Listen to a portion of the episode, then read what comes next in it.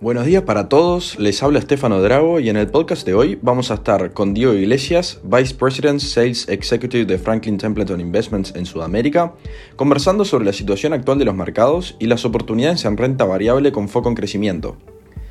Hola Diego, ¿cómo estás? Bienvenido y muchas gracias por acompañarnos.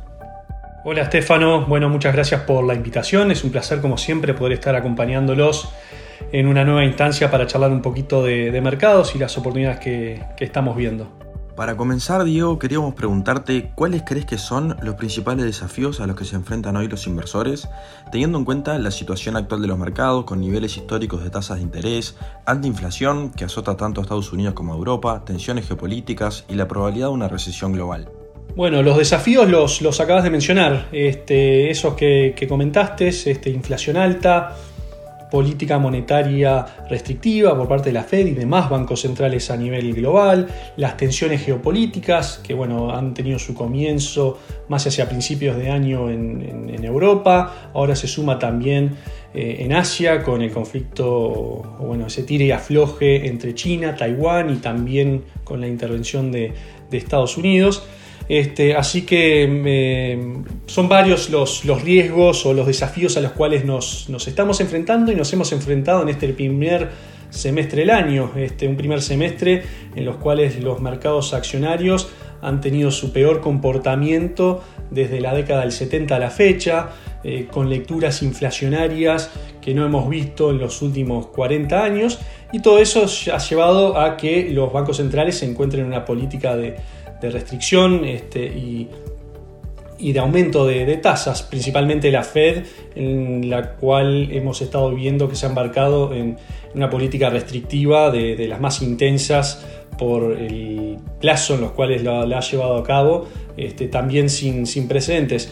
Así que son varios los desafíos a los cuales nos hemos enfrentado, eh, que nos seguimos enfrentando, pero que afortunadamente ya desde las últimas semanas hemos estado viendo este, cierto mm, mirada más optimista, digamos. Este, hemos visto la lectura de inflación este, retroceder levemente en, la última lectura. Eso da cierta expectativa de que la Fed eventualmente eh, adopte un discurso más, más dovish este, y ya se está hablando incluso de la posibilidad de reducción de tasas tan cercano en el tiempo como, como el año que viene.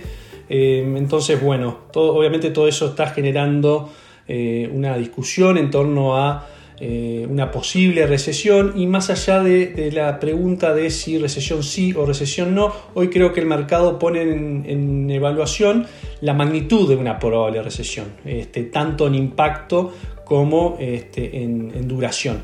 Y eso somos del lado partidario de que sería una recesión eh, en definitiva y eventualmente si se da, eh, moderada y que no tuviese un impacto eh, una permanencia duradera en el tiempo. eso sobre todo mirando algunos indicadores que aún continúan sólidos, como pueden ser los indicadores de, consumo, de, empleos, o todavía siguen este, en, niveles relativamente sólidos y, eso nos dan cierta pauta de que eventualmente de darse una recesión pueda ser eh, una recesión suave. Muchas gracias Diego. Entonces, en este escenario, ¿crees que existen oportunidades atractivas en el mercado de renta variable? Creemos que sí, que hay oportunidades. Este, si miramos desde el punto de vista de, las evaluaciones, se presenta una oportunidad eh, muy atractiva. Si miramos los price earnings, por ejemplo, del mercado accionario americano, eh, los mismos han vuelto a niveles eh, previos a, la crisis y se están negociando aproximadamente con un desvío estándar por debajo de su media de los últimos este, cinco años. Y vemos que gran parte de este ajuste se ha producido por la compresión de múltiplos, es decir, ese aumento de tasas y su correspondiente revaluación de, las acciones. Eh, con esto queremos decir que no ha sido un revalúo producto de un deterioro de las ganancias de las compañías. Eh, si vamos a los últimos reportes de, resultados, vemos que los mismos se han mantenido relativamente sólidos, incluso han superado las expectativas de ventas y, de ganancias.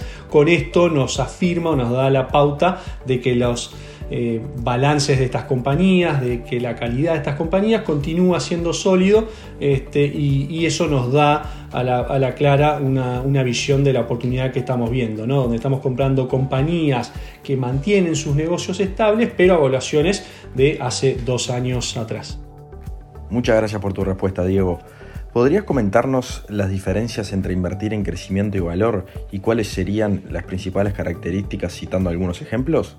Bueno, son dos estilos de, inversión en donde mm, hay gran discusión en el mercado en torno a qué, es, qué, es, qué representa value o valor o qué representa eh, el estilo de crecimiento o, el estilo growth.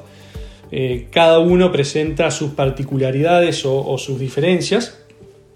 Por ejemplo, cuando hablamos de compañías value, estamos hablando de compañías cuyos negocios son eh, más maduros, tienen ganancias estables esto también lo podemos ver en, algunas métricas eh, de balance, en donde los ratios bajos, por ejemplo, de price to book, eh, representan típicamente eh, acciones value. Y por otro lado, las acciones growth son aquellas compañías que están experimentando, han experimentado en el último tiempo crecimiento de sus ganancias de forma muy, muy drásticas. Generalmente estas son compañías que pagan o no pagan directamente dividendos, ya que eh, esos son reinvertidos en el crecimiento de sus negocios y, esta también a nivel de métricas las podemos identificar este, por price earnings eh, bastante más elevados eh, que representan esa prima que el inversor está dispuesto a pagar por invertir en estas compañías de, más rápido crecimiento. en la última década hemos visto un auge, una supremacía por parte del estilo growth.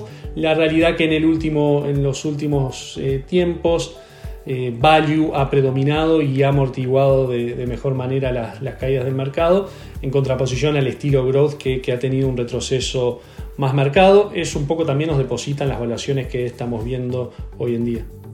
En función de lo que nos comentás y teniendo en cuenta el contexto actual de los mercados, ¿crees que es un buen momento para invertir en crecimiento? Bueno, si bien es difícil predecir que el mercado ha tocado fondo, eh, creemos que estamos cerca. Las valoraciones son muy favorables para muchas compañías y las perspectivas de crecimiento y beneficios se han reajustado significativamente en los últimos seis meses y, particularmente en lo que es el, segmento growth. Eh, y creemos que hasta excesivamente. Eh, y ese sentimiento pesimista tiende por lo general a señalar buenas oportunidades de compra. Las caídas que estamos viendo en los últimos tiempos son cada vez eh, menores, eso un poco nos indica de que gran parte de las malas noticias ya están este, priceadas en, los precios. Y estamos empezando a ver esto eh, en oportunidades en lo que es el sector tecnológico, por ejemplo, y eh, para aquellos inversores con una perspectiva de 3 a, 5 años, creemos que allí hay oportunidades interesantes eh, y donde vamos a encontrar este, los ganadores de largo plazo. Así que creemos que esta volatilidad es una oportunidad de compra muy atractiva dentro del segmento de, crecimiento. No cualquier segmento de crecimiento, eso sí, nosotros particularmente nos centramos en compañías de alta calidad, aquellas típicamente denominadas como quality growth, compañías que eh, sostienen sólidas posiciones competitivas, fuerte poder de fijación de precios y finanzas saludables. Eh, creemos que son estas las compañías que eh, se van a desarrollar bien, no solo en cualquier entorno del mercado, sino en este, en este específico donde todavía, como mencionaba al inicio, la, incertidumbre continúa, continúa latente. Entonces, aquellos sectores eh, o temáticas seculares como la transformación digital, la innovación en el cuidado de la salud, creemos que nos van a presentar eh, oportunidades sumamente atractivas de, inversión. Eh, incluso seguimos detectando una fuerte demanda por negocios más tradicionales en lo que llamamos habilitadores tecnológicos y aquellos, eh, aquellas compañías que permiten una transformación digital de negocios tradicionales, así que eso inevitablemente va a generar este, un flujo atractivo hacia este tipo de compañías. Creemos que algunos actores tecnológicos puntualmente han sido eh, injustamente penalizados con la reciente corrección del mercado, impulsado principalmente por los aumentos de, tasa de interés, este, pero con inversores activos y basado eh, en fundamentos que centran el análisis, eh, seguimos viendo fundamentales saludables entre, entre algunas de estas compañías eh, que están creciendo a un ritmo muy rápido, siguen captando clientes a, gran velocidad eh, y, hay ciertos aspectos de sus negocios, de su plataforma que van a seguir apetecibles para el inversor y aquí es donde vemos esas principales oportunidades de inversión. Te agradecemos Diego por tu tiempo y muchas gracias a todos por acompañarnos. Les recordamos que por cualquier consulta nos pueden enviar un mail a nuestra casilla de Investment Support. Muchas gracias a todos.